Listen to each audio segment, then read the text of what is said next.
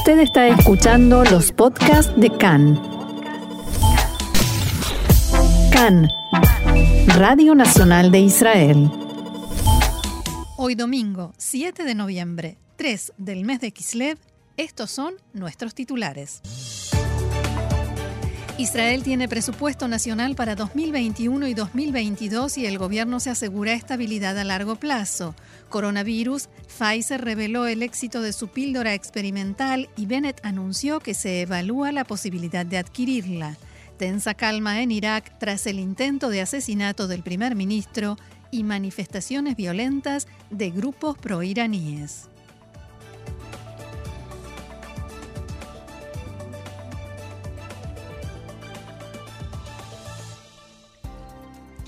Y ahora sí vamos al desarrollo de la información que comienza con política y presupuesto nacional. Así es, el primer ministro Naftali Bennett convocó anoche a una conferencia de prensa junto con el primer ministro alterno y canciller Yair Lapid y el ministro de Finanzas Avigdor Lieberman.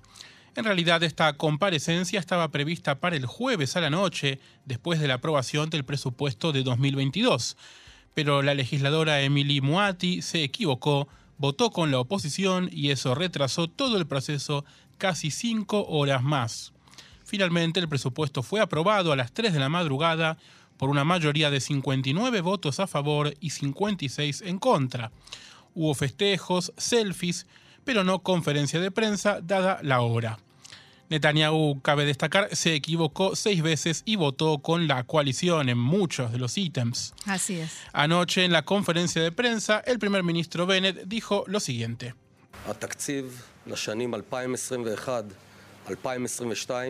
El presupuesto nacional para 2021 y 2022 ha sido aprobado y así completamos el complicado proceso de sacar a Israel de tres años de, de, inestabilidad. Hemos traído el barco a puerto seguro. El gobierno es estable y cumplirá su tiempo de mandato. Nadie queda a un costado, nadie se queda atrás, todos son bienvenidos. Todos los ciudadanos de Israel son importantes. Bennett destacó los logros de su gobierno en menos de cinco meses, entre ellos la lucha contra el coronavirus sin cierres ni parálisis económica y el triunfo sobre la variante Delta. Hemos pasado del desempleo al empleo, de un crecimiento negativo de un año económico muy difícil debido a la pandemia y la política de cierres, a un crecimiento impresionante del más del 7%. Ahora hemos aprobado el presupuesto que garantiza la estabilidad económica y política en silencio, con constancia y trabajo conjunto, hemos traído la embarcación a puerto seguro, decía Naftali Bennett. A continuación fue el turno del ministro Lieberman, quien este fin de semana concedió entrevistas a varios medios y en la conferencia de prensa señaló, señaló.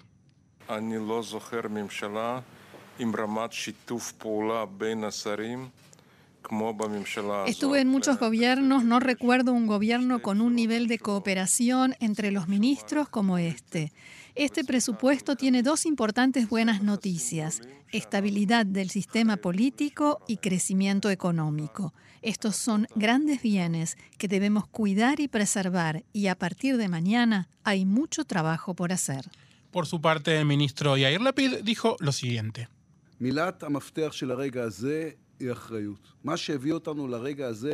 La palabra clave en este momento es responsabilidad. Lo que nos permitió llegar a este momento es la capacidad de achicar las brechas, manejar las crisis y hacer todo para cumplir el objetivo. Nos comprometimos a formar gobierno, nos comprometimos a aprobar el presupuesto y cumplimos nuestros compromisos. No todo se puede arreglar y corregir en una sola noche, pero también hemos puesto aquí las bases para todo lo que abordaremos y trataremos en el futuro cercano.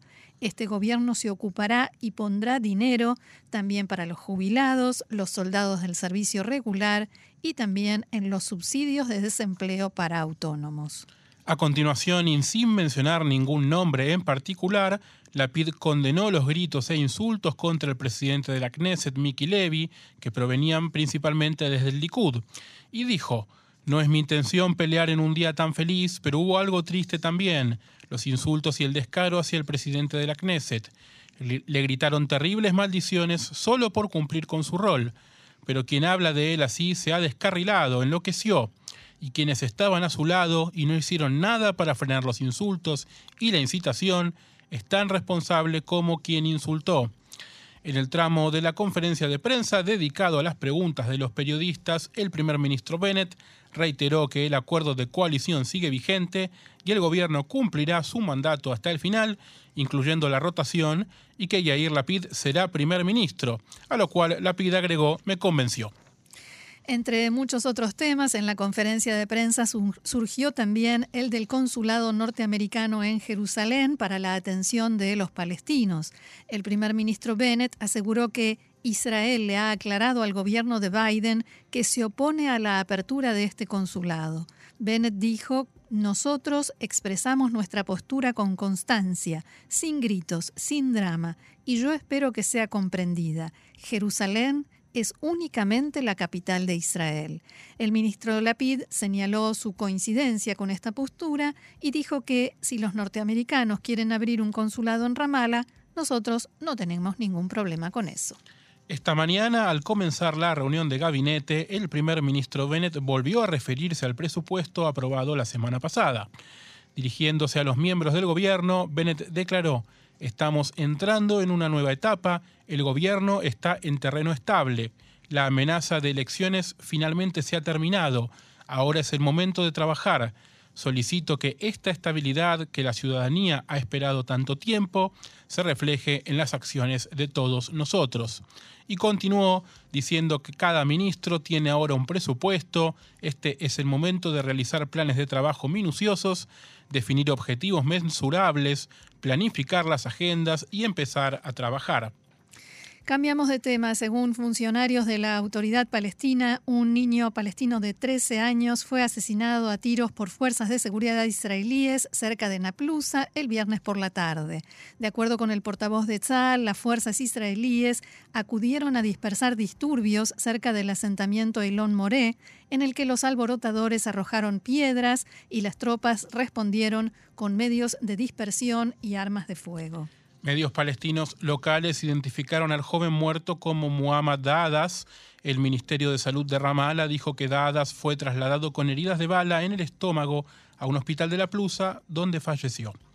Según la Media Luna Roja Palestina, otras 71 personas resultaron heridas en los enfrentamientos, la mayoría de ellas por la inhalación de gases lacrimógenos.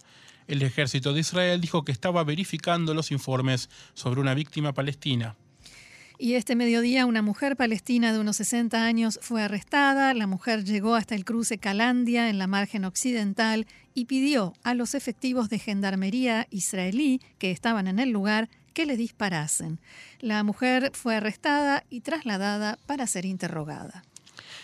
Cambiamos de tema. El Ministerio de Relaciones Exteriores de Israel anunció ayer que evacuará a las familias de los diplomáticos apostados en Etiopía en el marco de una escalada de violencia en ese país. Los diplomáticos continuarán trabajando en la embajada de Addis Abeba. La Cancillería también realizó una advertencia de viaje recomendando a los ciudadanos israelíes que planean visitar Etiopía cancelar su viaje y a los que ya están allí que se vayan de inmediato.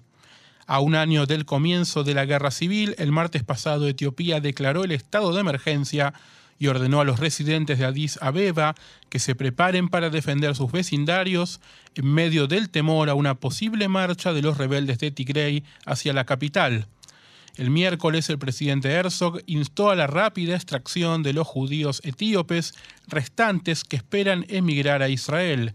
Se estima que hay entre 7.000 y 12.000 etíopes esperando mudarse a Israel, muchos de los cuales viven en la región de Tigray, el corazón del conflicto, y me permito agregar, Roxana, que muchos de ellos esperan esta extracción desde hace por lo menos 20 años. Muchísimos años y muchas promesas y cada año o con cada elección, cada campaña electoral trae una nueva promesa de que los judíos etíopes esta vez sí van a ser traídos todos y hasta el último a Israel.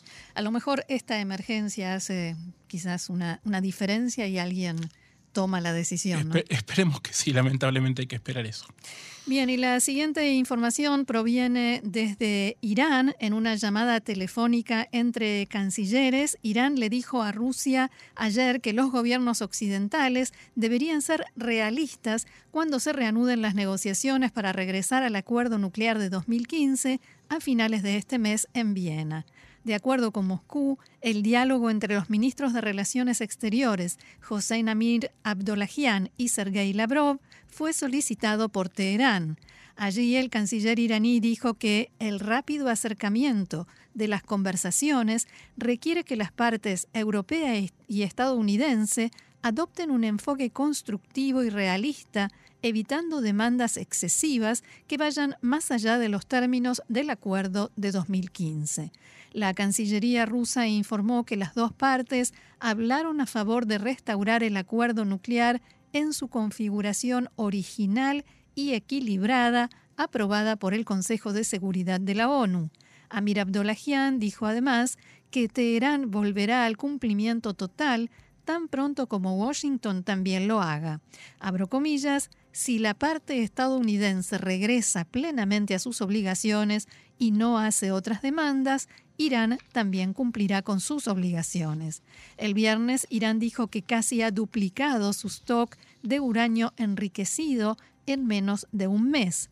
Al mismo tiempo, la Agencia Internacional de Energía Atómica advirtió que sus capacidades de supervisión en Irán se están debilitando. Y también en Irán, la televisión estatal informó que el ejército de ese país comenzó hoy sus juegos de guerra anuales en una zona costera del Golfo de Omán. Unidades de la Marina y la Fuerza Aérea, así como las fuerzas terrestres, participan del ejercicio en un área de más de un millón de kilómetros cuadrados al este del estratégico estrecho de Hormuz. Según el informe de la televisión iraní, el ejercicio llamado Solfagar 1400 tiene como objetivo mejorar la preparación para enfrentar amenazas extranjeras y cualquier posible invasión. Y este fin de semana las autoridades de Chipre presentaron cargos contra seis sospechosos por presuntamente planear atacar objetivos israelíes en la isla. Entre los involucrados se encuentra el principal sospechoso, Orhan Asadov, un ciudadano azerbaiyano de 38 años, quien está acusado junto a tres pakistaníes de conspirar para visitar Chipre con el objeto de cometer atentados terroristas. La gran mayoría de los cargos en la acusación son contra Asadov, incluido el uso de pasaportes falsificados y lavado de dinero. La fiscalía alega que recibió 40 mil dólares a principios de este año para llevar a cabo actos terroristas. Según el periódico Politis, en una entrevista con la policía, antes de recibir representación legal, Asadov dijo a los investigadores que recibió el dinero de un hombre llamado Mohamed, quien le dijo que fuera a Chipre e intimidara a los empresarios israelíes que le debían grandes sumas de dinero. Sin embargo, también se descubrió que Asadov tenía imágenes en su teléfono relacionadas con el grupo terrorista libanés Hezbollah. Uno de los sospechosos pakistaníes que presuntamente ayudó a reclutar a los demás, fue acusado de tener vínculos con una milicia de chiitas pakistaníes respaldada por Irán que luchaba en nombre del régimen de Bashar al-Assad en la guerra civil siria. Los acusados estarán bajo custodia hasta el final del juicio que comenzará en diciembre. Recordemos que la noticia de los supuestos planes de ataque se conoció a principios de octubre después de que Asadov fuera arrestado bajo sospecha de planear un atentado contra israelíes.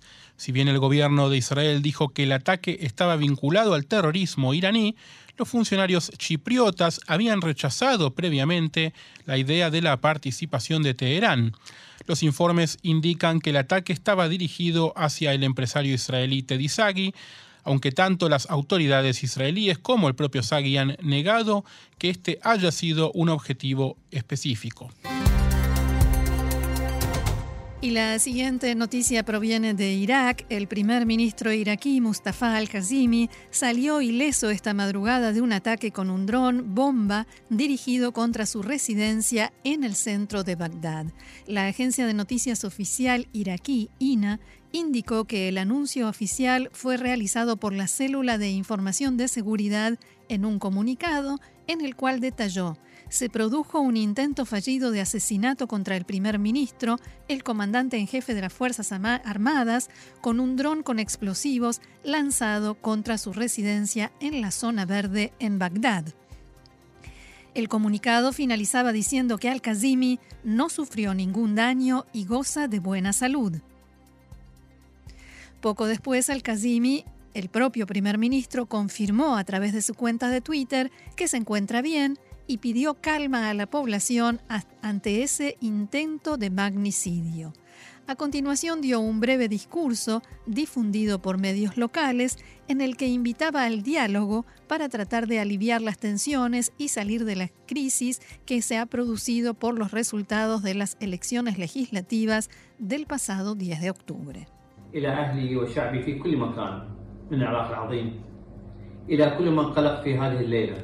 A mi gente en todas partes en Irak, a todos los que estuvieron preocupados esta noche. Mi residencia fue blanco de un cobarde ataque, pero gracias a Dios, quienes trabajan conmigo y yo estamos bien. Nuestras fuerzas de seguridad y militares están trabajando para la estabilidad y protección de Irak. Los ataques cobardes con cohetes y drones no construyen patrias ni un futuro. Trabajamos para construir nuestro país respetando al Estado y sus instituciones y construyendo un futuro mejor para todos los iraquíes. Llamamos nuevamente a un diálogo tranquilo y constructivo para Irak y el futuro de Irak.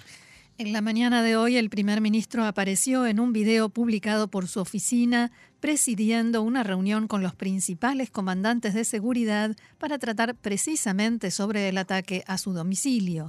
Fuentes de seguridad dijeron a la agencia de noticias Reuters que seis miembros de la Fuerza de Protección Personal de Kazimi, apostados fuera de su residencia en la zona verde, resultaron heridos. La zona verde, hay que decir, es donde se encuentra la residencia del primer ministro y también es un área fortificada en el centro de Bagdad que concentra varios edificios gubernamentales y embajadas extranjeras. El Ministerio del Interior iraquí informó que el ataque a la residencia del primer ministro se llevó a cabo con tres drones, dos de los cuales fueron interceptados y neutralizados. Ningún grupo se, atribuyó la responsabilidad de inmediato. Este atentado se produce después de los violentos choques entre activistas de los partidos políticos iraquíes respaldados por Irán, muchos de los cuales tienen su propia ala militar, armada por supuesto, y policías que se registraron durante una manifestación el viernes en Bagdad frente a la zona verde. Los manifestantes protestaban contra los resultados de las elecciones legislativas del pasado 10 de octubre, ya que perdieron decenas de escaños y buena parte de su poder. Los disturbios dejaron un saldo de dos muertos y más de un centenar de heridos, entre ellos agentes de policía. El primer ministro Al-Kazimi ordenó que se realice una investigación de estos incidentes. Varios partidos iraquíes consideran fraudulento el escrutinio oficial de estos comicios, especialmente los que representan a las milicias integradas en la multitud popular, en su mayoría chiitas y proiraníes, ya que sufrieron una gran pérdida de voto respecto a las elecciones de 2018. Sus simpatizantes mantienen desde hace casi dos semanas una acampada de protesta frente a la zona verde. El clérigo musulmán chiita Moqtada al-Sadr, cuyo partido fue el mayor ganador en las elecciones del mes pasado, calificó el ataque como un acto terrorista contra la estabilidad de Irak, que tiene como objetivo devolver al país a un estado de caos para que sea controlado por fuerzas no estatales.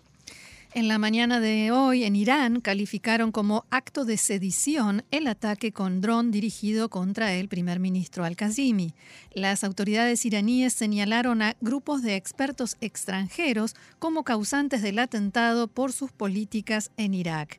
El secretario del Consejo Supremo de Seguridad Nacional, Ali Shamkhani, escribió en su cuenta de Twitter que el intento contra al-Kazimi es un nuevo acto de sedición cuyo origen debe ser rastreado en grupos de expertos extranjeros que solo han traído al oprimido pueblo iraní inseguridad, desavenencias e inestabilidad.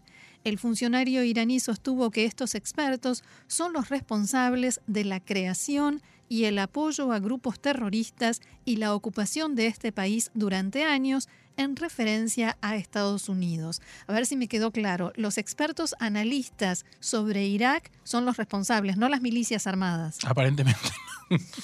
Pues eran expertos armados, ¿no? Tenía una duda nomás.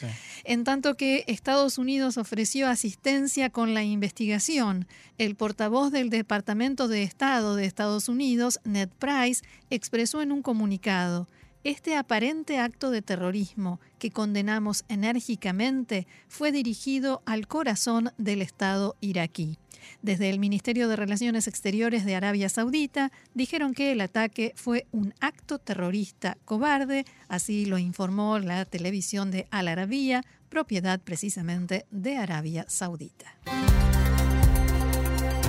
Y la siguiente información tiene que ver con coronavirus. El Ministerio de Salud informó que ayer sábado se registraron 190 nuevos casos. Esta cifra representa el 0,68% de resultados positivos sobre un total de 30.600 pruebas realizadas. Actualmente en Israel hay 6.393 personas con el virus activo, de las cuales 235 están hospitalizadas. Sobre esa cantidad, 178 permanecen en estado grave y 111 requieren la asistencia de un respirador. El miércoles de esta semana a las seis y media de la, de la, tarde, el gabinete de Corona llevará a cabo una reunión en la que definirá el tema de la vacunación para niños de 5 a 11 años y la fecha de inicio para este proceso. Este fin de semana, la compañía Pfizer anunció que su píldora desarrollada para el tratamiento contra el coronavirus, que se encuentra en fase experimental, tiene un nivel de eficacia mayor al 90%. Según Pfizer, los resultados obtenidos indican que el tratamiento con esta pastilla puede reducir la posibilidad de enfermedad grave e incluso de muerte en pacientes pertenecientes a grupos de alto riesgo. El director ejecutivo de la compañía, Albert Burla, celebró la noticia y destacó que esta píldora tiene el potencial de salvar vidas, reducir la gravedad del coronavirus e incluso evitar 9 de cada 10 hospitalizaciones. El presidente de los Estados Unidos, Joe Biden, felicitó a Pfizer y anunció que su país ha reservado millones de dosis a entregarse una vez que este medicamento sea aprobado por la FDA, la Administración de Drogas y Alimentos de los Estados Unidos.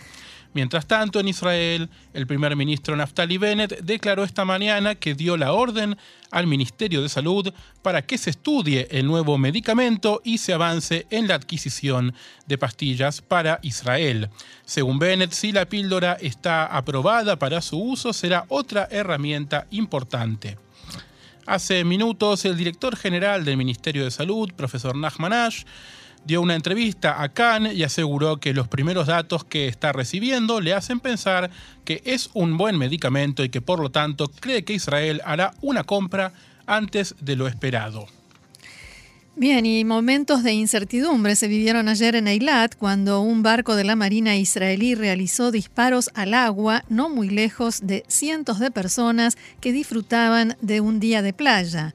Los disparos se produjeron tras la identificación de un objeto sospechoso que flotaba al que se decidió disparar con eh, la intención de neutralizarlo por si hubiera contenido algún tipo de explosivos. Los sonidos de disparos en el agua sorprendieron a los bañistas en la orilla. Cabe señalar que ocasionalmente los buques de guerra realizan disparos a modo de pruebas, sin embargo esta vez el incidente inusual ocurrió relativamente cerca de la costa, muy cercano a la reserva de corales de Eilat. Un comunicado emitido por el ejército horas más tarde indicó que se había disparado contra el elemento sospechoso y que después de despejar el área junto con la policía naval, pudimos asegurar que no hay riesgo de un incidente de seguridad.